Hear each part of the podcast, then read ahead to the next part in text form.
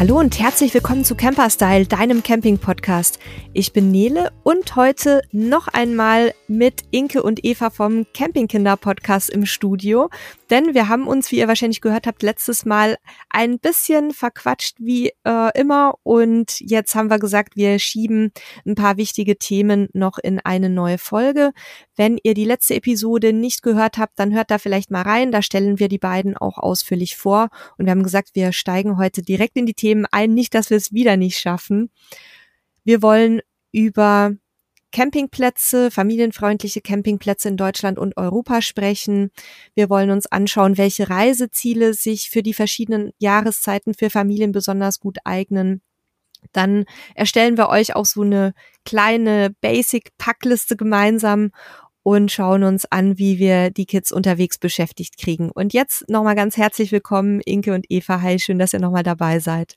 Hallo. Ja, hallo. Schön, dass wir wieder da sein dürfen. Ja, wollen wir direkt mit den Campingplätzen einsteigen? Wir haben ja letztes Mal so ein bisschen von euch erfahren, was ihr für die Auswahl empfehlt, also worauf ihr da guckt und wie man solche Plätze findet. Und ähm, ihr habt aber doch sicher auch Lieblingsplätze. Ja, genau. Also ich würde mal anfangen. Wir haben ja letztes Mal schon erzählt, Eva und ich haben vielleicht etwas unterschiedliche Kriterien. Ähm, ich habe es gern etwas ruhiger. Eva ist mehr so Typ Remi Demi. Und einen Platz haben wir, der aber uns beiden ganz gut gefällt. Bei mir ist es so, dass ich den in der Nachsaison ganz gerne mag, wenn da wenig los ist. Und Eva war im Sommer dort und absolut begeistert. und das ist das Istra Premium Camping Resort in Kroatien in der Nähe der Stadt Porridge. Ist das richtig gesagt, Porridge? Ich weiß immer nicht, wie diese ganzen Orte ausgesprochen werden. Aber genau, das ist, ist so eins, was uns beiden gut gefällt. Ansonsten bin ich ein großer Fan vom Camp Socha. Ist eher ein kleinerer Campingplatz in Slowenien, direkt an der Socha. Und ähm, ja, es gibt halt einen Spielplatz es, und ansonsten nicht viel mehr. Aber dadurch, dass viele andere Familien da sind, ist es mit Kindern echt super. Und die Kinder können halt einfach laufen. Der Zugang zur Socha ist durch ein Tor gesichert. Und ja, es ist irgendwie einfach Freiheit für die Kinder.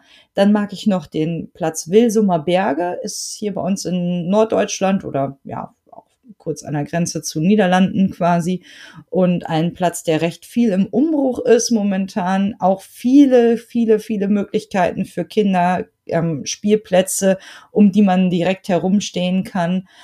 Bademöglichkeiten mehrere und so super schön weitläufig angelegt. Das finde ich auch toll ja, das wären eigentlich so meine Favoriten. Ah, genau. Und dann noch der Campingpark Südheide in der Lüneburger Heide.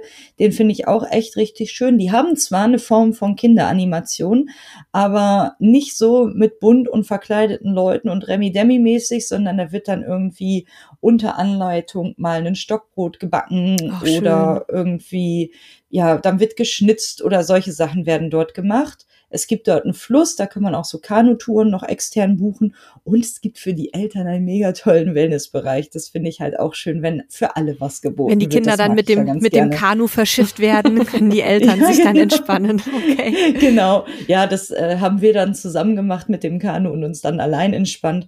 Aber ja, das sind so meine Highlights, die mir jetzt im Vorfeld hier so eingefallen werden. Es gibt natürlich noch viele, viele mehr. Aber Eva, erzähl du Dürf, doch mal, was sind dürfte deine... Ich, dürfte ich mal kurz dazwischen? Ähm, ja. Wir packen natürlich diese ganzen Links und Empfehlungen auch nochmal in die Show Notes. Ihr müsst jetzt, liebe Hörerinnen und Hörer, nicht alles mitschreiben. Ihr kennt es ja von uns. Die Infos findet ihr dann alle nochmal in der Folgenbeschreibung und vielleicht könntet ihr, Inke und Eva, die Links uns nochmal schicken im Nachgang zur Aufzeichnung. Und wenn euch dann noch weitere Plätze einfallen, die ihr jetzt vielleicht vergessen habt oder die auch empfehlenswert sind, gerne die auch noch mitschicken. Genau, ansonsten natürlich auch auf jeden Fall die Einladung, auf unseren Kanälen nochmal vorbeizuschauen. Und wenn euch das Thema Familiencamping total interessiert, könnt ihr auch nochmal in unseren Podcast reinhören. Da haben wir die Campingplätze recht ausführlich vorgestellt. Und auf unseren Kanälen berichten wir natürlich auch auf Instagram und Co. immer, wie die Campingurlaube dort so waren. Ja, da gibt's neben den Sachen auf die Ohren noch ein bisschen was zu gucken. Da packen wir auch alle Links nochmal rein, weil wir machen das ja auch, weil wir ähm, eure Kanäle speziell für Familien empfehlen möchten, damit die Leute euch dann auch finden und die, die ganzen Campingplatzvorstellungen, ähm, die ihr auch im Podcast macht, die sind sicher sehr hilfreich, dass man sich das alles nochmal in Ruhe anhören kann. Jetzt aber Eva, deine Highlights. Ja, Inke stellt mich so dar, als ob Natur gar nicht meins ist. Aber nein, Nein. Die Party-Eva. genau, nur Halligalli und blinkende Lichter. Nein, aber es gibt natürlich eine Kombination aus beidem und das ist tatsächlich bei meinem Lieblingscampingplatz der Fall. Wir versuchen eigentlich, Plätze nicht mehrfach zu bereisen. Es gibt so viele tolle, deshalb lohnt es sich, verschiedene anzugucken. Aber ja, meine Liebe hat ganz klar einen Platz in der Niederlande verdient, und zwar Berzebülten. Wunder, wunder, wunderschön, mitten in der Natur gelegen, nicht parzelliert mit dem Geodreieck gezogen, sondern man ist, manchmal ist man ein bisschen höher, manchmal ein bisschen niedriger in so einem Waldgebiet mit einem Fluss dran, aber zusätzlich ein schönes Schwimmbad, ein super Indoor-Spielplatz. Man kann um Spielplätze drumherum stehen. Es gibt einen abgefahrenen Wasserspielplatz. Wirklich sowas habe ich noch nirgendwo gesehen. Und halt das Rundumprogramm, aber in der Natur. Und diese Kombination finde ich halt mega, mega schön. Und auch sonst, wir waren an den verschiedensten Plätzen, die von allem etwas geboten haben. Es gibt natürlich immer diese Standard-Bastelangebote, aber was Inke schon sagt, sowas wie Stockbrot, eine Laternenlauf oder sowas alles. Wir waren mal auf einem Platz, da haben die so kleine Holzpferdchen gebastelt mit den Kindern, die dann bemalt werden konnten. Also es gibt verschiedene Möglichkeiten wenn man meine Kinder fragt, dann sind die ganz klar Landal Park Fans. Landal hat ja auch verschiedene Campingplätze in ganz Europa. Auch Ferienhäuser oder Ferienparks, aber mittlerweile halt auch immer mehr Campingplätze. Da ist Bolo Bär, absoluter Liebling meiner Kinder. Das ist das Maskottchen der Landal-Kette. Auf jedem der Campingplätze von denen, auf denen wir waren, war es wirklich schön. Also absolute Herzensempfehlung, mag ich sehr. Und wir waren diesen Sommer auf einem Platz. Da habe ich schon super viel von gehört und wollte ich unbedingt ausprobieren. Wir standen in der ersten Reihe am Strand in Bensasil. Das war ein Traum. Also du machst die Türe auf und die Kinder verbringen den ganzen Tag am Strand. Dadurch, dass es Nordsee ist, deutsche Nordsee, gab es halt nur dieses Watt. Das heißt, die Kinder können nicht tief ins Wasser und meine Kleinsten fanden es tatsächlich auch ein bisschen eklig mit dem Schlamm. Das heißt, natürliche Barriere. Das war für mich super. Wenn man schwimmen möchte, muss man sich vielleicht was anderes suchen, aber es war ein Traum. Die Abende da, ein Wahnsinnssonnenuntergang. Ich war schon an ganz vielen Orten auf der Welt, aber das habe ich noch nie gesehen. Du sitzt da am, am Strand, hast diesen unglaublich farbenfrohen Sonnenuntergang. Um dich drumherum spielen die Kinder. Überall holt man seine Campingstühle raus und setzt sich direkt zusammen. War ein Traum. Also so stelle ich mir eigentlich perfekte Campingabende vor. Jetzt sind ja durchaus da auch ein paar Plätze dabei, die in Deutschland liegen, obwohl Deutschland jetzt nicht unbedingt innerhalb Europas den Ruf hat, das äh, kinderfreundlichste Land zu sein. Wie schätzt ihr das denn ein, jetzt speziell aufs Campingthema bezogen? Also ich will jetzt äh, nicht mit dem Politikthema anfangen. Das würde den Rahmen sicherlich sprengen. Aber jetzt rein auf Reisen, Camping bezogen, was, ähm, was habt ihr da für Erfahrungen gemacht? Wo sind Kinder wirklich sehr willkommen, in welchen Ländern oder vielleicht auch in welchen speziellen Regionen, wo können die sich auch frei entfalten, vielleicht außerhalb der Campingplätze, in Restaurants oder äh, am Strand oder was auch immer man da vielleicht noch an Ausflügen machen möchte. Also für mich ist Deutschland ganz klar ein Campingland, nicht zwingend ein Familiencampingland, muss ich wirklich sagen. Da muss man sehr gut suchen. Es gibt tolle Familienplätze, ganz klar aber rar gesät. Also, dass da mal ein Spielplatz ist auf einem Platz, ist wirklich eine Ausnahme. Ja, und ich bin ja so ein Grenzkind. Ne? Ich wohne direkt an der niederländischen Grenze. Für mich bin ich auch schneller in den Niederlanden als in irgendeiner großen deutschen Stadt. Und wenn man Familiencamping machen möchte, kommt man da nicht drum herum. Also die Plätze mhm. sind genau dafür ausgelegt. Das Land hat da einfach ein Händchen für. Die machen das über Generationen ich glaube, die leben und lieben dieses Konzept mit Kindercampen auch. Die meisten, die da sind, sind selber schon als Kinder auf Campingplätzen unterwegs gewesen. Es gibt viele tolle Länder zum Campen, aber wenn man wirklich Familiencamping High Class und zwar in jeder Art und Weise, also ob Natur oder blinkende Lichter erleben möchte, kommt man um das Land nicht drum herum. Mein absolutes Lieblingscampingland in Europa. Mhm. Und grundsätzlich ist es, finde ich, auch so, dass in den Niederlanden Kinder einfach selbstverständlicher dabei sind. Hier ist es mhm. häufig so, dann gibt es einen extra Bereich, da können dann die Kinder spielen, während die Eltern im Restaurant sitzen. Und dort ist es so, die, die Kinder gehören einfach mit dazu. Das ist so ein, so ein Grundsatz in der Mentalität, der sich natürlich auch auf den Urlaub auswirkt und das deutlich angenehmer macht. Ich habe jetzt, ich wohne ja halt in Deutschland, wird euch überraschen, aber ähm, darum habe ich jetzt halt auch Plätze ausgesucht, die in Deutschland schön sind, aber ansonsten würde ich mich Eva anschließen, dass man da doch etwas länger suchen muss, um dann auch wirklich dieses Flair zu haben. Und was die Großplätze angeht, gibt's noch einen ganz großen Punkt, da ist es häufig auf den deutschen Plätzen so, dass halt alles extra kostet, mhm. während in den Niederlanden alles inklusive ist. Und das macht natürlich, gerade wenn man mit vielen Kindern unterwegs ist, super viel aus. Muss ich immer noch für das Schwimmbad extra bezahlen und alles Mögliche. Das heißt also, da, da wirbt dann Platz damit, dass es Kinderanimation, Schwimmbad und Indoor-Spielplatz und so weiter gibt und ich muss dann extra dafür pro Kind oder wie muss ich mir das vorstellen, bezahlen? Pro Kind und pro Zeit, genau. Also dann hat man ein Schwimmbad, da darf man dann zwei Stunden drin sein, zahlt pro Person für diese zwei Stunden und ich weiß, du hast keine Kinder, aber stell dir vor, neben dir mit deinen nassen Sachen, die du, wo du dich rauspellst und dich dann wieder unter Stress in deine Klamotten reinpellst, das mal fünf. Und zwar nicht mal fünf, die alle kooperativ sind, sondern auf Druck sind Kinder nicht kooperativ. Das macht halt puren Stress. Das wird vorher auch gesagt. Also es ist nicht so, dass man auf diese Plätze kommt und sich denkt, oh, Überraschung, das kostet Geld. Aber für mich ist es halt ganz klar ein Punkt, wir sind so Wochenendcamper, auch ganz, ganz viel. Und wenn ich mit meinen fünf Personen, die wir sind, auf einen Campingplatz in den Niederlanden fahre, dann habe ich da, sagen wir mal, auf so einem High-End-Campingplatz zahle ich für das Wochenende Strom inklusive, Schwimmbad inklusive, Indoor-Spielplatz inklusive, Wasserabwasser auch inklusive, 150 bis 200 Euro. Da ist dann alles drin. Wenn ich mit meinen fünf Leuten einmal in den Indoor-Spielplatz gehe in Deutschland und wir sind zu Hause geblieben, zahle ich pro Person 10 Euro. Gehe ich in ein Schwimmbad, zahle ich pro Person 12 Euro. Und dann sind wir aber nur für eine begrenzte Zeit da, haben da nicht übernachtet, hatten keinen Spielplatz vor Ort. Zu Hause hat trotzdem der Rasenmäher auf mich gewartet. Und deshalb ist es für mich halt ganz, ganz klar so eine Sache.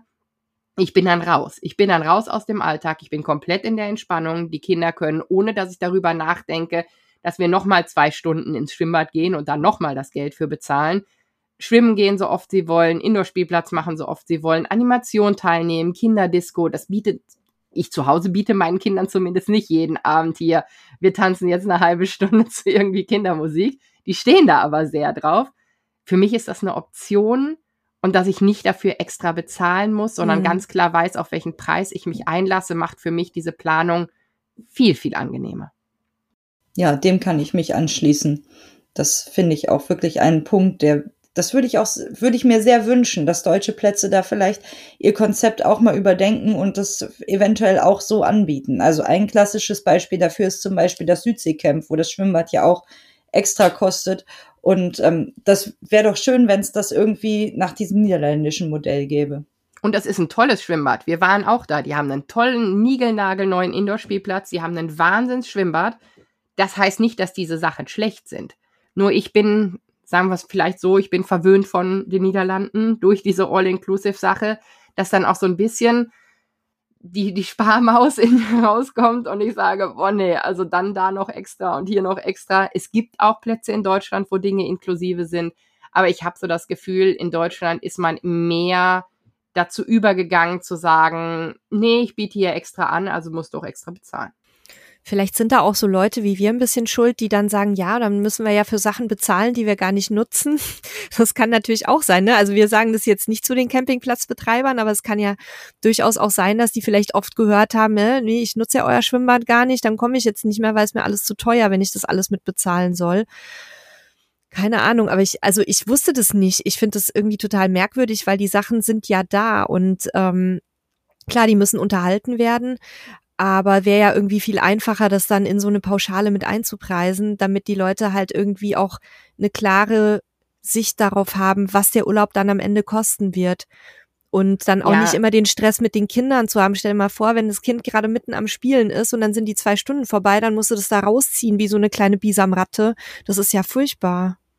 Ja, genau, das ist halt der Fall, ne? Und ja, ich verstehe diesen Gedanken, dass manche Leute da auch hingehen und die Angebote nicht nutzen aber dann muss ich mir überlegen, wer meine Zielgruppe ist.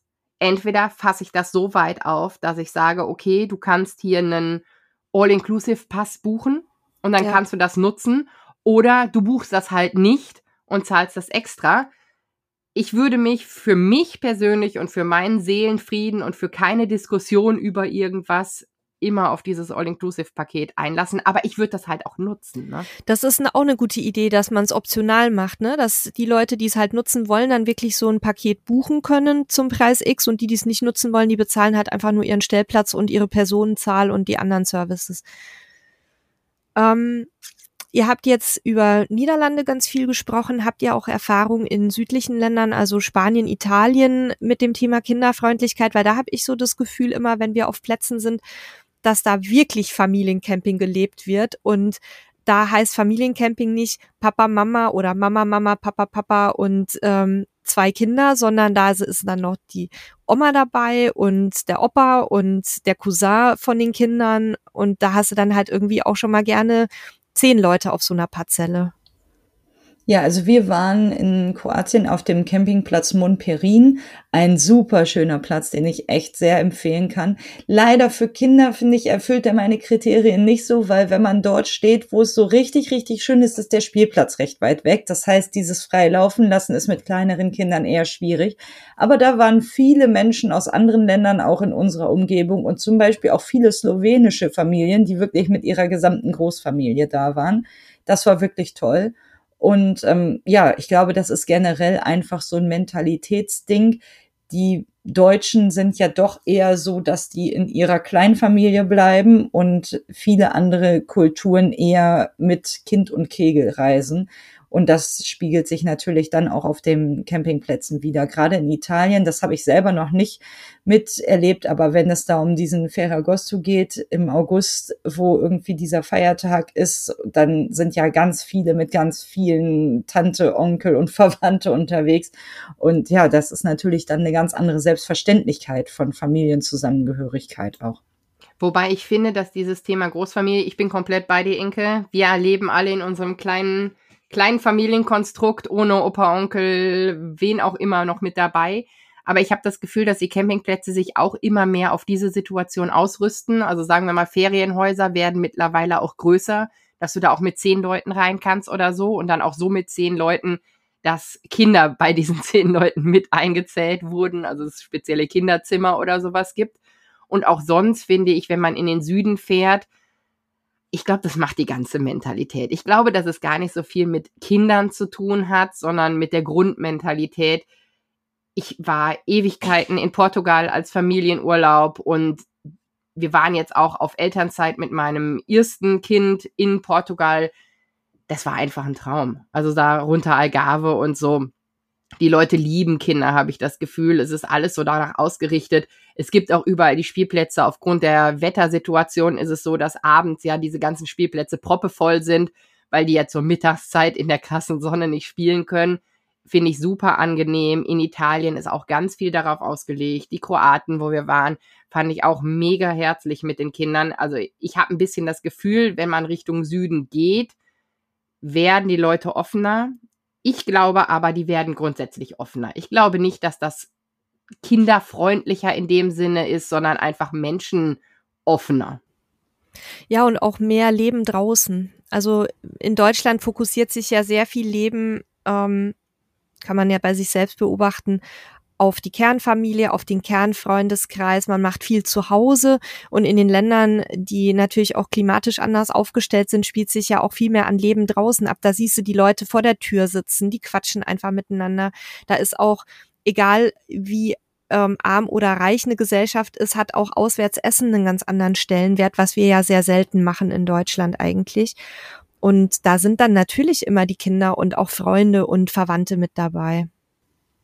Aber habt ihr mal beobachtet, wie sich das Campingleben, egal wo man ist, verändert, wenn es regnet oder wenn das Wetter ja. gut ist? Ja. Also wir hatten ja jetzt diesen verregneten Sommer da in Slowenien und wir haben wirklich, wir waren mit Freunden zusammen unterwegs, mit einer befreundeten Familie und haben dann noch Gäste dazu bekommen. Also wir hatten wahrscheinlich schon fast so ein italienisches Modell von, was unsere Reisegruppe angeht. Aber wir haben halt kaum andere Leute gesehen, weil es immer geregnet hat zu mhm. der Zeit und dann bleibt jeder irgendwie in seinem Zelt oder Vorzelt. Ja, Später, als das Wetter gut wurde, waren die Kinder nur draußen die, unterwegs, haben direkt die raus Freunde wie die gefunden. Ameisen alle. Genau. Es ist wirklich ein völlig anderes Leben, je nach Wetter. Und da haben wir jetzt hier in Deutschland einfach vielleicht mehr verregnete Tage, als das dann irgendwie im Süden ist. Dadurch ja. mag sich das auch nochmal auswirken, das, könnte ich mir das vorstellen. Das Wetter hat ganz viel Einfluss auf die Kultur. Ich habe da schon ganz oft mit Halil drüber gesprochen, auch ähm, was in, in welchen Lebensbereichen sich das Wetter überall niederschlägt, ohne dass man das bemerkt. Aber das würde jetzt ja auch zu weit führen. Ähm, gucken wir nochmal beim Thema Wetter vielleicht auf schöne Reiseziele für verschiedene Jahreszeiten. Also jetzt äh, ist ja schon so das Jahr ein bisschen am Ausklingen. Wir hatten jetzt doch noch Glück mit dem Wetter, aber was würdet ihr denn zum Beispiel für den Herbst empfehlen und für den Winter? Also ich würde sagen, dass gerade mit Familien das Wetter und die Saison noch eine etwas größere Rolle spielt, weil schlechtes Wetter bedeutet, wir färchen uns auf unseren kleinen Wohnwagen inklusive Vorzelt zusammen. Und es ist zwar schön, ich verbringe auch gerne Zeit mit meiner Familie, aber nach zwei Wochen auf, was haben wir da, 25 Quadratmeter vielleicht, ist es halt ein bisschen anstrengend. Deshalb würde ich sagen, bei schönem Wetter kann man freier sein in seiner Campingplatzwahl, wenn man als Familie unterwegs ist, weil man eh viel draußen ist und weil man eh viel unterwegs ist und das Angebot da wahrnimmt. Sobald das Wetter schlechter wird, sollte man mehr Angebot vor Ort haben, also überdachtes Angebot. Sind wir wieder bei Spielplatz, Schwimmbad etc. mit Indoor-Spielplatz und sowas. Finde ich angenehmer, weil die Kinder durchaus einen Bewegungsdrang haben ich könnte mich auch zwei Wochen irgendwie im Wohnwagen verziehen und ein Buch nach dem anderen lesen. Fände ich schön. Ich habe schon lange nicht mehr so ausgiebig gelesen. Das macht die Situation mit Kindern so, aber das würde mich nicht stören, wenn es dann dann regnen würde.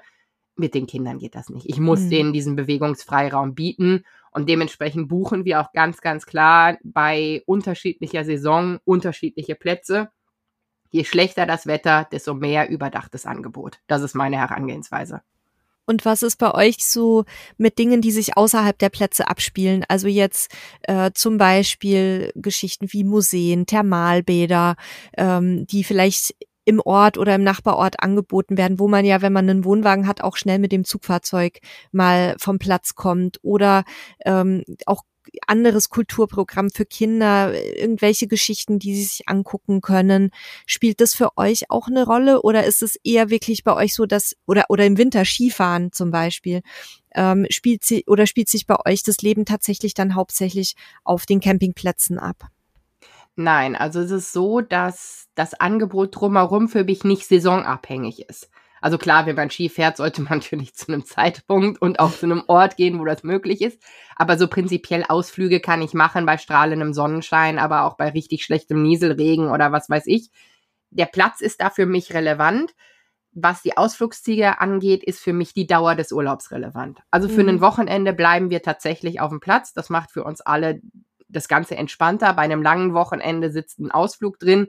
Ab einer Woche sitzen mehrere Ausflüge drin. So als persönliche Planung in dem Sinne. Und da ist es aber, natürlich sind die Ziele wetterrelevant, aber sonst der Ausflug an sich und die Häufigkeit der Ausflüge hat für mich nichts mit Saison zu tun. Bei uns ist es ein bisschen anders. Wir machen es so in den großen Urlauben, also in den großen Ferien, Ostern, Sommer, Herbst, schauen wir eigentlich, dass wir so jeden zweiten Tag einen Ausflug machen und dann immer das, was die Region so bietet. Jetzt hatten wir zum Beispiel einen Urlaub auf Rügen, über den ich schon sehr oft erzählt habe. Da war ich sehr froh, dass es viele Möglichkeiten gab, was man dort bei schlechtem Wetter auch machen konnte weil wir einfach auf unserem Platz wenig Möglichkeiten gehabt hätten. Und das ist natürlich super ärgerlich. Jetzt in Slowenien, als es im Sommer so viel geregnet hat, da gab es echt einfach kaum etwas, das man machen konnte bei Regen, weil das alles so Outdoor-Aktivitäten sind, die dort angeboten werden. Und so eine Wanderung bei Regen macht einfach nicht so viel Spaß für Erwachsene schon. Und wenn man dann noch schlecht gelaunte Kinder dabei hat, ist es echt schwierig. Dann hatte ich tatsächlich für die Therme Kärnten ein Ticket gebucht und das war ausgerechnet dann der einzige Tag, wo die Sonne schien. Das haben wir dann verfallen lassen. Jetzt haben wir einen Gutschein, den müssen wir jetzt demnächst nochmal einlösen. ja.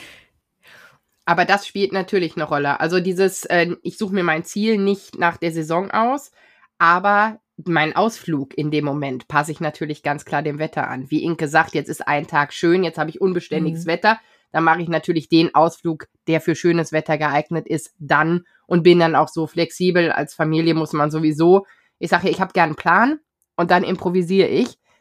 Läuft in allen Lebensbereichen. Kannst du überall einsetzen, diese Herangehensweise.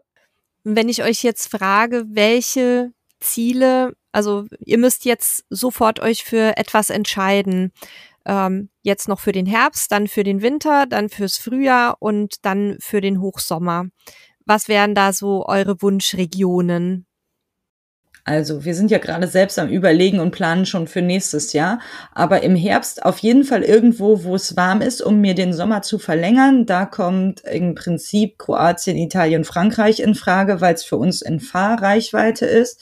Im Sommer darf es gerne auch was anderes sein, wenn das Wetter gut ist, was ich dann bestellen würde. Da würde für mich die deutsche Ostsee gehen, Niederlande oder Dänemark. Und für Ostern hatte ich letztes Jahr so schön gedacht, man könnte das so ähnlich machen wie im Herbst und nach Kroatien fahren oder so. Da aber dort so wenige Schlechtwetteroptionen sind, ist für mich der Ostercampingland eigentlich eher die Niederlande, weil es dort überall Indoor-Möglichkeiten gibt. Und hat sie Winter schon gesagt? Im Winter bin ich nicht im Zelt, sondern in meinem Zelt. Haus. Hm. Okay, verstehe genau. ich. Also ich könnte, ich könnte euch jetzt spontan, auch wenn es heute stürmt und ein bisschen regnet, ich könnte euch spontan jetzt für den Herbst noch die Camargue empfehlen. Da sind wir nämlich gerade. Und da soll es jetzt dann nächste Woche wieder richtig tolles Wetter werden. So, falls, falls ihr sehr spontan unterwegs sein möchtet. Ja. für mich ist Aber nächste Woche nach Frankreich. Also Ach. schauen wir mal. genau, erzähl doch mal deine Option.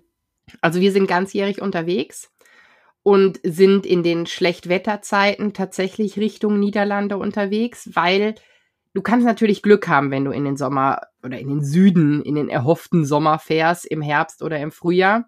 Wenn du aber Pech hast, dann sitzt du da und dann regnet es die ganze Zeit. Und am Gardasee gibt's wunderschöne Sachen, wenn schön Wetter ist. Wenn er aber die ganze Zeit Niesel und 10 Grad ist, dann bist du aufgeschmissen. Also mhm. das Angebot ist da einfach nicht für da. Und dann nehme ich lieber das schlechte Wetter in Kauf mit es könnte ja besser werden, habe dafür aber Angebote, die Schlechtwetter geeignet sind und suche dafür Richtung Sommer dann andere Sachen. Wir hatten jetzt alle, fast egal wo in Europa, einen interessanten Wettersommer, würde ich mal sagen. Ja. Also da war alles möglich, egal wo man war, und zwar in den Extremen. Das heißt, man kann sich da natürlich nicht drauf verlassen.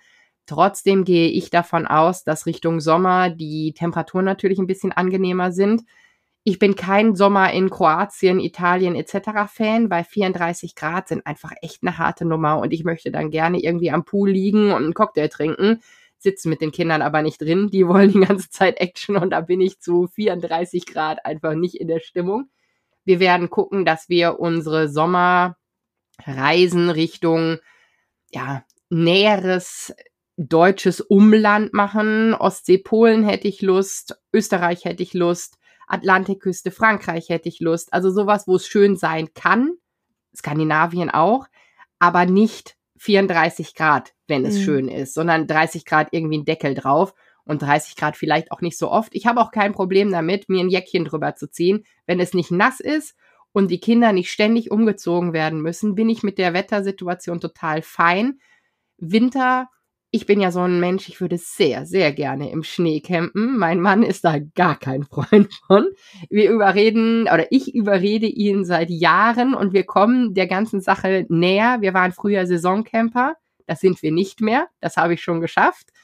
Jetzt geht es immer ein bisschen mehr Richtung Skigebiete. Mal gucken, mhm. in wie vielen Jahren ich ihn dazu habe, dass wir dann tatsächlich im Schnee stehen können. Wenn es dann noch Schnee gibt in den Skigebieten. Ja, habe ich auch gerade gedacht. das heißt, ich muss jetzt schneller du mein solltest, Tempo anziehen, damit ich, da noch was wird.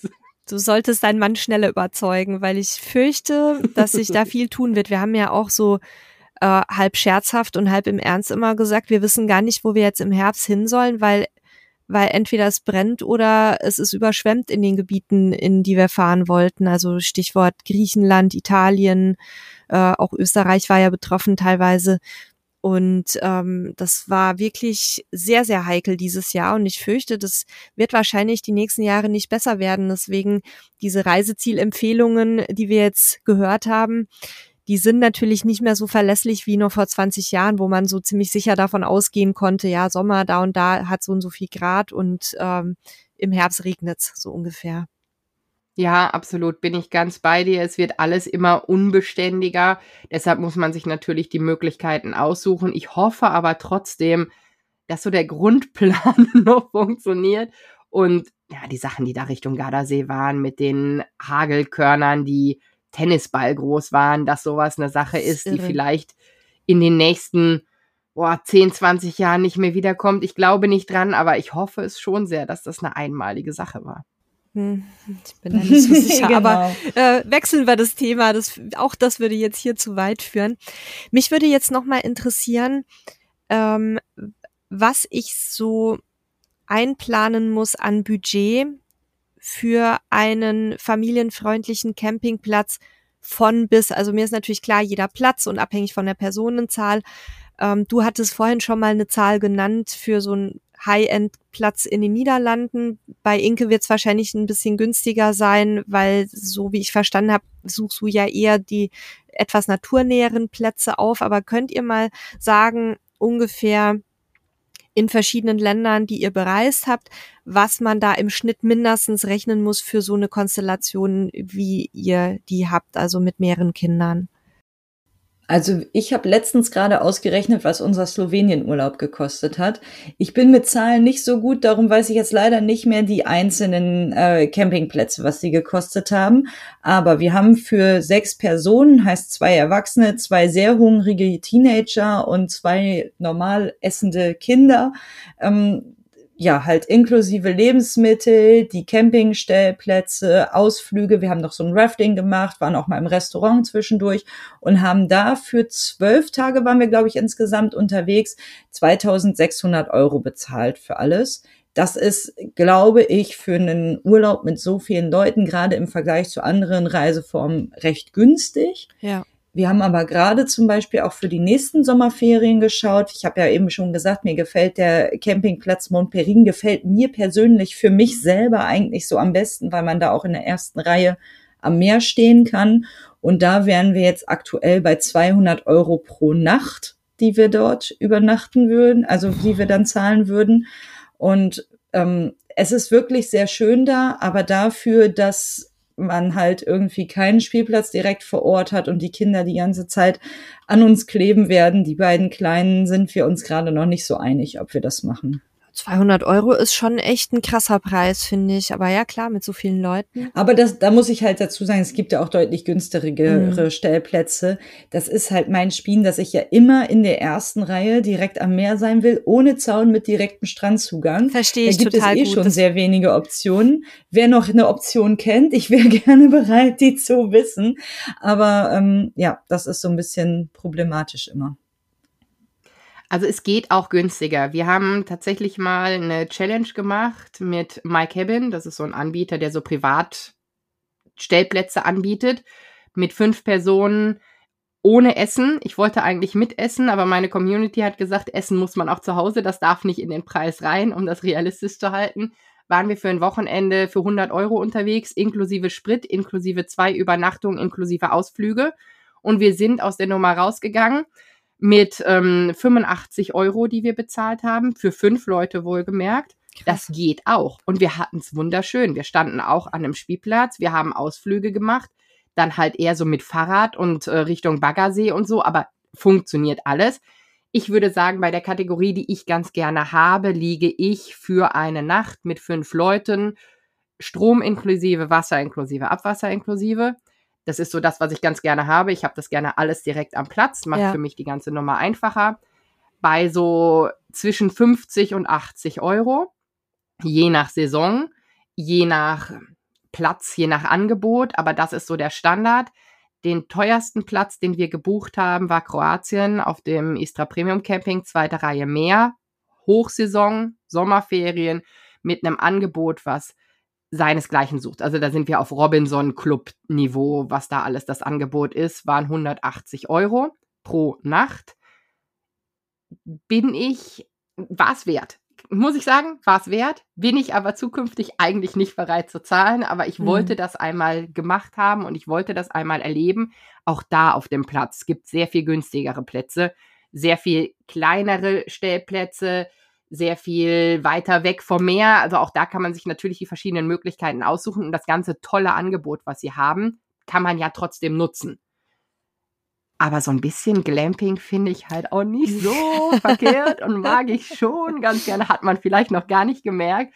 Und man muss halt für manches Geld ausgeben. Ne? Und wenn ich überlege, hatte ich ja vorhin schon, ich gehe in den Indoor-Spielplatz und in das Schwimmbad am Wochenende, bin ich halt mit fünf Leuten auch echt viel Geld los. Und wenn ich da die 50 Euro habe, in denen ich übernachte und das ganze Angebot habe, das habe ich auch locker, wenn ich in den Indoor-Spielplatz gegangen bin. Und da habe ich nirgendwo übernachtet und keinen drumherum gehabt.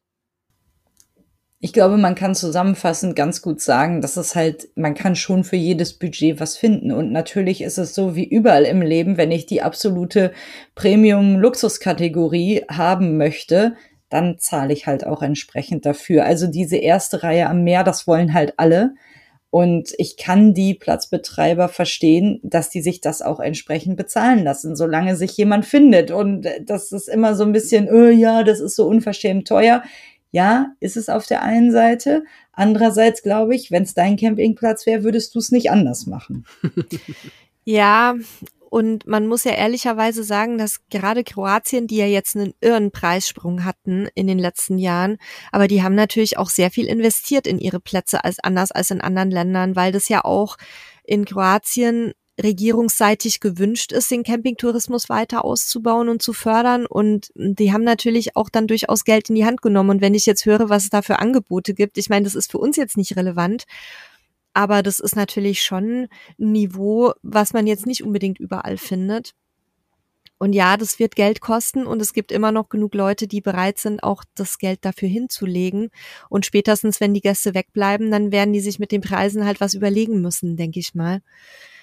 Was mich jetzt noch interessieren würde, ach so, du wolltest dazu noch was sagen, Eva? Ja, wir vergleichen ja hier Campingreisen. Ne? Die Alternative ist, dass wir andere Arten von Urlaub ja. machen. Und ich meine nur, dass auf diesem Platz in Kroatien, wo wir waren, hätten wir uns da für unsere Familie für genau denselben Zeitraum so ein Bungalow genommen oder sowas, die es da auch gab, hätten wir an das fünf-, sechsfache von der Nummer gezahlt.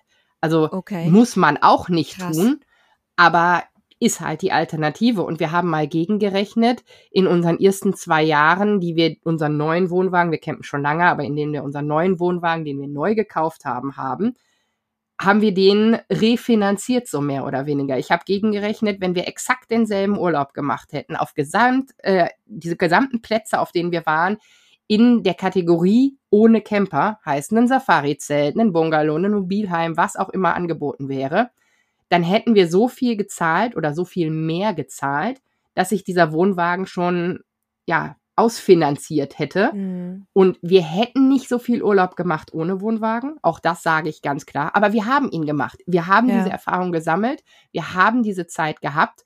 Also kann ich das für mein Gewissen ganz gut gegenrechnen. Und für uns ist jetzt jeder Urlaub, den wir zukünftig mit dem Wohnwagen machen, ein Gewinngeschäft, weil wenn wir das stattdessen in einem Bungalow machen würden, würden wir halt mehr zahlen. Das ist eine schöne Rechnung eigentlich. Das sollten viel mehr Leute machen, die so lange hadern mit sich, ob, ob sie sich jetzt ein eigenes Fahrzeug kaufen sollen oder nicht. Äh, finde ich, finde ich echt gut, ja. Wobei man da natürlich auch ehrlich dazu sagen muss, man muss das Geld halt auch erstmal haben. Ne? Also jetzt sind wir alle in der komfortablen Lage, äh, in dieser Situation zu sein, dass wir das machen können. Aber ja, es gibt natürlich auch Menschen, die das nicht einfach so können. Und das ist natürlich, also es ist nicht immer alles möglich, nur weil es für uns möglich ist, nicht für alle möglich. Das muss man ja ehrlich dazu sagen. Da haben wir eine schöne Folge zu aufgenommen für Low-Budget-Camping für Familien. Also oh, ja. mit, welche Möglichkeiten haben wir uns auszustatten? Auch das ist natürlich relevant, bevor man überhaupt losgeht. Welche Ziele gibt es? Worauf achte ich gegebenenfalls bei Strecke, bei Sprit etc.? Wer also da gegebenenfalls drüber stolpert, hätte da eine Möglichkeit, sich vielleicht ein paar Tipps mitzunehmen, weil wir haben jetzt, was haben wir gehört? Jede fünfte, jede sechste Familie kann sich keinen Urlaub leisten, was ja, ich ganz, genau. ganz tragisch finde. Es gibt Möglichkeiten auch für sehr viel günstiger unterwegs zu sein. Es sollte niemand darauf verzichten müssen. Ja, kostet alles Geld, aber es gibt auch Möglichkeiten, dass man nicht für 180 Euro die Nacht irgendwo steht. Das ist definitiv kein Muss. Also ich, ich sag mal so, wir, wir selber jetzt ohne Kinder, aber äh, wir stehen jetzt auch nicht auf Plätzen, auf denen man das hinlegen müsste. Da gibt's dann halt weniger für Kinder, aber da, das ist auch was, wo ich jetzt gleich noch zum nächsten Thema einmal springen würde. Es gibt ja trotzdem immer sehr viele Beschäftigungsmöglichkeiten, ähm, die man auf dem Platz und drumherum hat. Und da würde mich mal interessieren, da ist ja jetzt schon mehrfach durchgeklungen, dass das bei euch so ein bisschen unterschiedlich gelagert ist. Deswegen will ich jetzt mal Inke zuerst ansprechen, ähm, weil ich glaube, dass ihr sehr viel so Outdoor-Aktivitäten und solche Geschichten macht, also Naturerlebnisse sozusagen. Hm, kannst du da ein bisschen was drüber erzählen? Also das wächst so ein bisschen mit dem Alter der Kinder. Ich bin ja begeisterte Radfahrerin. Äh, treue Hörer und Follower wissen das. Ich äh, fahre super gerne Fahrrad und wir versuchen auch mit den Kindern verschiedene Radtouren zu machen, was halt dann natürlich mit einem Vierjährigen manchmal nicht ganz so viel Spaß macht wie mit den 12- und 13-Jährigen, mit denen man irgendwelche Mountainbike-Touren machen kann. Wir haben jetzt in Slowenien mehrere Wanderungen gemacht. Das funktioniert immer besser, auch mit dem Kleinen. Und ähm, wir haben eine Rafting-Tour gebucht, die war recht teuer. Alles andere ist halt kostenlos. Ne? Also da kannst du einfach kostenlos losziehen und die Sachen machen. Wir haben eine Rafting-Tour gemacht und die war wirklich super. Und für mich sind das so, ja, das klingt so komisch, das sind für mich so echte Erlebnisse, an die du dich halt ewig zurückerinnerst. Und das ist das, wovon meine Kinder irgendwie auch hinterher zu Hause erzählen. Wir hatten auf Texel zum Beispiel auch eine Krabbenkutterfahrt gebucht, die oh, super teuer war. Und ich dachte halt auch so, oh, voll toll und das bleibt uns ewig in Erinnerung. Das interessiert außer mich und meinen Mann keine Sau mehr hier. Das war halt so ein, so ein äh, vorserviertes Programm, wo man dann irgendwie dran teilnimmt und ja, nett. Und wenn du die jetzt fragst, weißt du noch, dass wir damals mit dem Schiff gefahren sind? Also die beiden Kleinen wissen es gar nicht mehr. Und der Große sagt, ah ja, das war doch das, wo wir hinterher diese nervigen Krabben noch poolen mussten. Also das ist für die überhaupt gar nicht so sehr im Kopf geblieben, wie Jetzt zum Beispiel die Wanderung in Slowenien, wo der Große irgendwie, weil der am sichersten klettern kann und wir hatten uns auch so ein bisschen verirrt und dann musste er uns da irgendwie runterhelfen, so eine, so eine, so eine Schlucht runter zu klettern und so. Und das sind halt so die Erlebnisse, die in Erinnerung bleiben und auch sehr zusammenschweißen. Das finde ich halt einen Punkt, den wir jetzt noch gar nicht besprochen haben, mhm. dass man ja einfach auch also das Gemeinschaftsgefühl bei so einem Campingurlaub, je nachdem, wie man den gestaltet, aber auch sehr, sehr stärken kann. Das finde ich auch sehr wichtig und schön. Und ähm, bevor ich zu dir komme, Eva, noch ganz kurz bei schlechtem Wetter. Also da hattest du vorhin schon gesagt, ja, Ausflugsziele und so weiter ins Auge fassen. Aber gibt's auch irgendwas, was ihr dann drinnen miteinander macht? Spiele, Fernsehen, keine Ahnung? Genau, also ich bin eigentlich so ein Fernsehnazi, könnte man fast sagen. Ich hasse das, wenn die Kinder Fernsehen.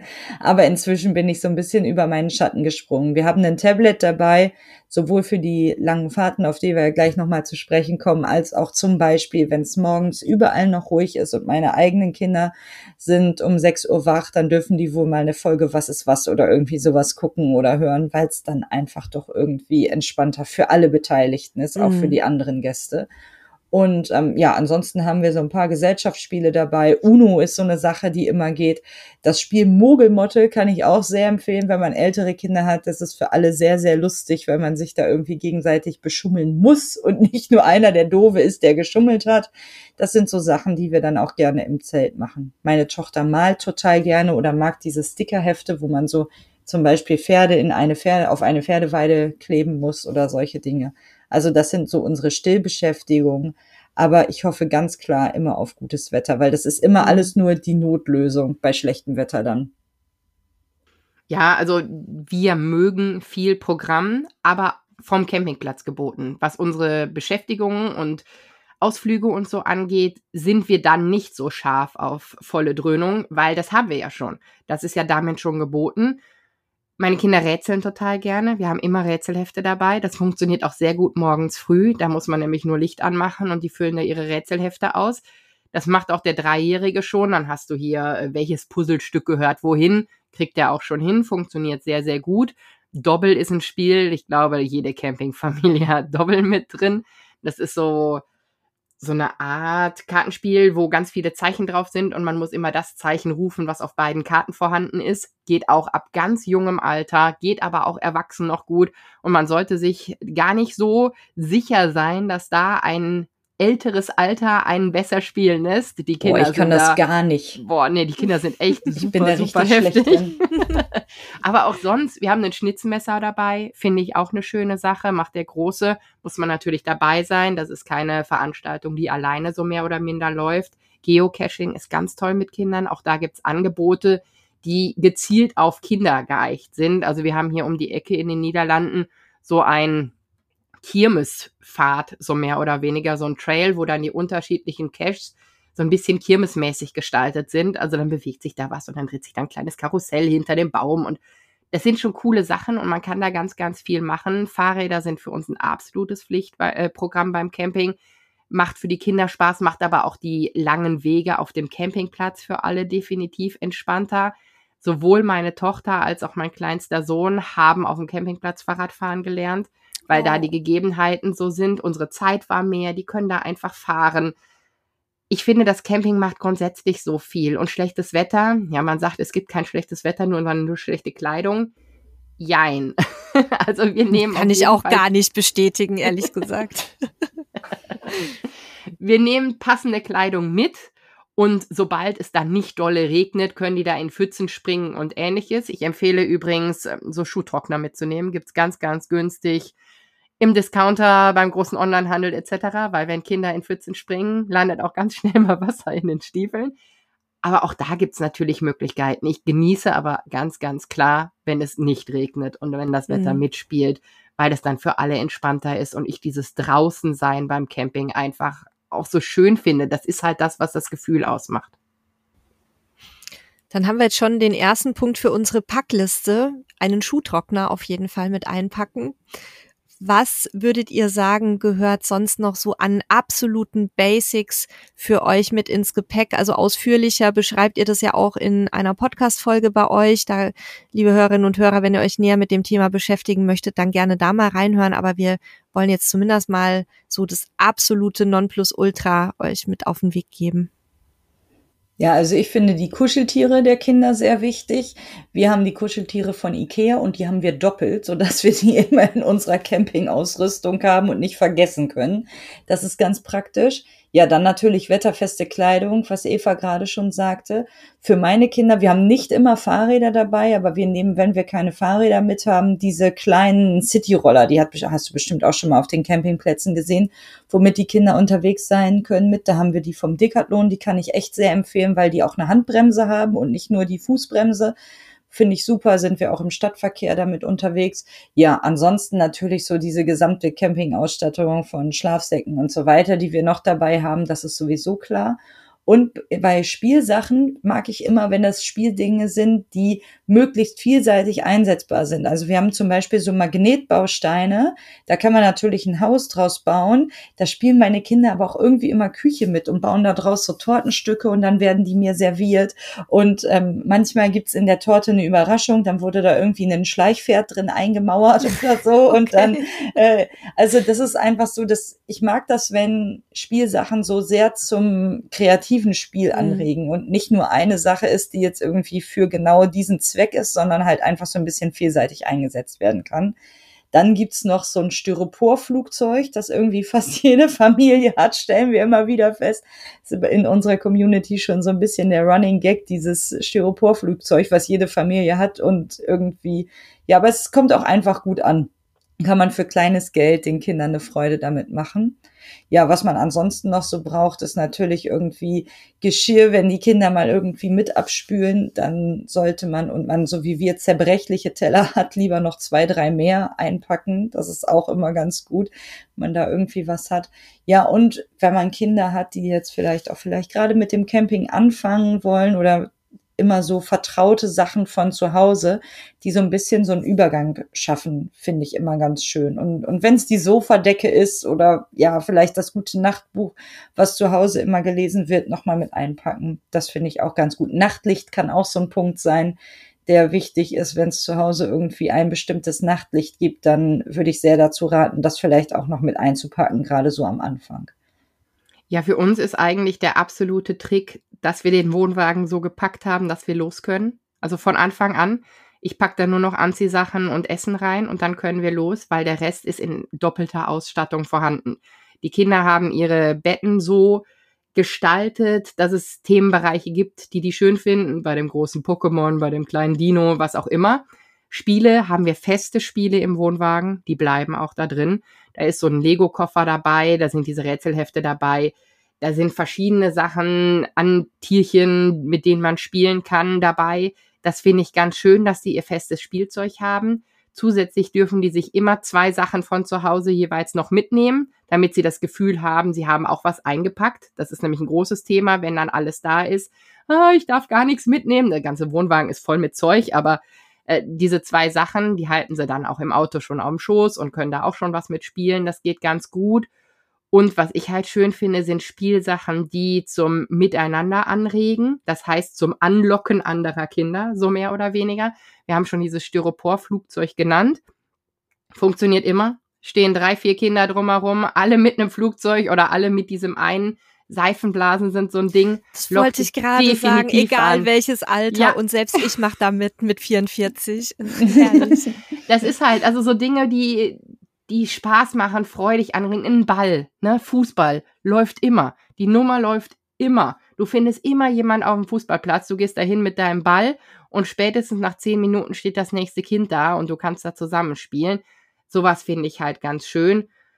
Ja, und fürs Praktische mit den Kindern, ich sagte, das mit dem Schuhtrockner ist ganz klar ein Ding. Man sollte natürlich gucken, dass man möglichst Wechselwäsche nicht total abgezählt hat bei mir ist es so, dass die Kinder, die kommen da an und schwupp ist irgendwie eine Hose nass, dreckig, was auch immer. Die müssen nicht alle ausgehen wie geleckt auf dem Campingplatz. Aber wenn die komplett in der Motsche gelandet sind, dann muss diese Hose nicht nochmal angezogen werden. Das macht Sinn. Verschiedene Wettersituationen. Ich habe im Prinzip einmal die Lage in kurz, einmal die Lage in lang, weil man dann da steht und dumm aus der Wäsche guckt, wenn man es nicht hat. Und so Zwiebellook funktioniert für uns Erwachsene ja genauso gut wie die Kinder also so gehen wir ein bisschen an die Sache ran. Für mich ist noch das mit dem Essen ein Punkt. Inke sagte mal so schön, und dann snackt man sich zwischen Frühstück und Abendessen durch den Tag. Das ist so eine Sache, die mit Kindern tatsächlich so ist. Auf dem Campingplatz frühstücken wir zusammen und essen Abend zusammen. Aber wir haben jetzt keinen festen Termin, wo wir uns hinsetzen und Mittag essen. Die haben mhm. aber trotzdem Hunger. Das heißt, ich habe auch noch so eine Anzahl an Snacks jeglicher Art von süß bis gesund alles dabei. Je nachdem, wie die Stimmung ist, braucht es auch mal ein Gummibärchen. Also ja. kennen wir ja alle. Aber ja. das sollte nicht da sein, um die Kinder satt zu kriegen. Und wenn man so ausgestattet ist, dann hat man eigentlich alles dabei und kann dann entspannt in den Campingurlaub fahren. Und letzte Frage als Kind und durchaus auch Erwachsene, äh, die gerne mal zur Selbstverstümmelung neigt. Ähm, Schnitte, äh, Prellungen, Platzwunden, Schürfwunden ähm, ist alles bei uns da gewesen, bis hin zu Gehirnerschütterungen und Gehirnprellungen. Was habt ihr so an, an Reiseapotheke dabei für so, ja, für das, was halt im Alltag passiert, wenn Kinder auch miteinander spielen oder äh, mal ein bisschen vielleicht heftiger rangeln oder sonstiges? Genau, also ganz ausführlich haben wir dazu auch eine Folge, was so um die so um sämtliche Notfälle geht, quasi. Aber also ich habe immer dabei Pflaster, einmal sinnvolle Pflaster und dann welche mit bunten Figuren drauf, die kleben mhm. ja in der Regel nicht. Dann Wunddesinfektion finde ich sehr wichtig, dass man irgendwie, wenn ja man sich da im Matscheloch irgendwie das Knie aufgeschlagen hat, ist es immer ganz gut, wenn man irgendwie sowas desinfizieren kann auch eine Jodsalbe, da habe ich diese Beta-Isodonna-Creme, die ist auch ganz gut für irgendwelche Verletzungen. Ja, dann natürlich Ibuprofensaft brauchst du immer bei Kindern, weil irgendwer hat immer Fieber oder Schmerzen oder kriegt Zähne oder sowas. Und ähm, ansonsten haben wir es tatsächlich so, dass wir gar nicht so viel mit haben, sondern wenn dann irgendwie eine schlimme Krankheit vor Ort auftritt, dass wir auch noch mal zum Arzt gehen. Ach so, mhm. Hustenstille haben wir noch dabei, weil unsere Kinder immer sehr zu Husten neigen und so ein Cortisonsaft gegen, ja, das hilft ja gegen alles quasi. Also Cortisonsaft kann man ja immer ganz gut gebrauchen. Ja, aber gegen Gehirnerschütterungen könnte ich dir jetzt auch nur einen Fahrradhelm anbieten und den nee, im Alltag den ganzen Tag zu tragen ist auch unpraktisch. Bettruhe, Augen zu und nicht mehr bewegen, ja, das ist das ja, Einzige, was hilft. Genau. Ja, bei der Reiseapotheke natürlich nicht nur an die Kinder, sondern auch an die Erwachsenen denken. Also auch wir kriegen mal Kopfschmerzen und ähnliches oder wir haben mal Schmerzen ich hatte eine Schleimbeutelentzündung in der Schulter im Urlaub. Ich habe gedacht, Uff. mir fällt der Arm ab. Dafür geht man dann natürlich zum Arzt, aber wenn man dann so ein Schmerzmittel dabei hat, schadet's nicht. Und bei uns der Seelentröster mehr oder weniger ist das Kühlkissen. Egal mhm. was ist, egal wie leicht doll, was auch immer. Manchmal braucht man ja auch so ein Pflaster nur für die Seele. Dann wird eben das Kühlkissen rausgeholt. Schön aufs Knie, schön auf den Arm und dann zwei Sekunden später geht's schon wieder. Aber das ist bei uns ganz gut für die Psyche der verletzten Kinder, das mal eben rauf. Oh, süß. Ja, sehr schön. Ich glaube, wir haben jetzt wirklich ja sehr ausführlich ähm, über unsere ganzen Themen gesprochen. Gibt es noch irgendwas, was euch noch besonders wichtig ist ähm, rund um, um das Thema Camping mit Familie? Habt ihr noch irgendwie was, was ihr mitgeben wollt unseren Hörerinnen und Hörern? Mein absoluter Lieblingstipp und er wird es auch immer sein, wenn man mit Familie unterwegs ist, entspannt bleiben. Wenn du entspannt bist, bleiben die anderen auch in ihren Arten und Weisen so entspannt, wie es einfach möglich ist. Man kann alles irgendwie regeln. Camper sind sehr, sehr hilfsbereit. Wenn man irgendwas braucht, irgendwas nicht so läuft, wie es ist, kann man immer miteinander reden. Die Leute helfen gerne und unterstützen gerne. Und ich glaube auch, nehmen wir das Thema mit, da ist jemand laut oder nicht laut. Auch sowas kriegt man geregelt, wenn man miteinander redet. Wenn ihr entspannt bleibt und nicht irgendwas in euch reinfresst, sondern ganz relaxed an die Situation rangeht, ob mit Kindern oder ohne, ich glaube, das macht für alle den Campingurlaub sehr viel schöner. Und es muss auch nicht alles perfekt sein. Also Eva und ich zeigen natürlich auch nicht die Phasen, wo unser Wohnwagen, unser Zelt aussieht, als wäre gerade eine Bombe explodiert, sich zwei Kinder prügeln und das dritte irgendwie noch einen O-Saft verschüttet hat.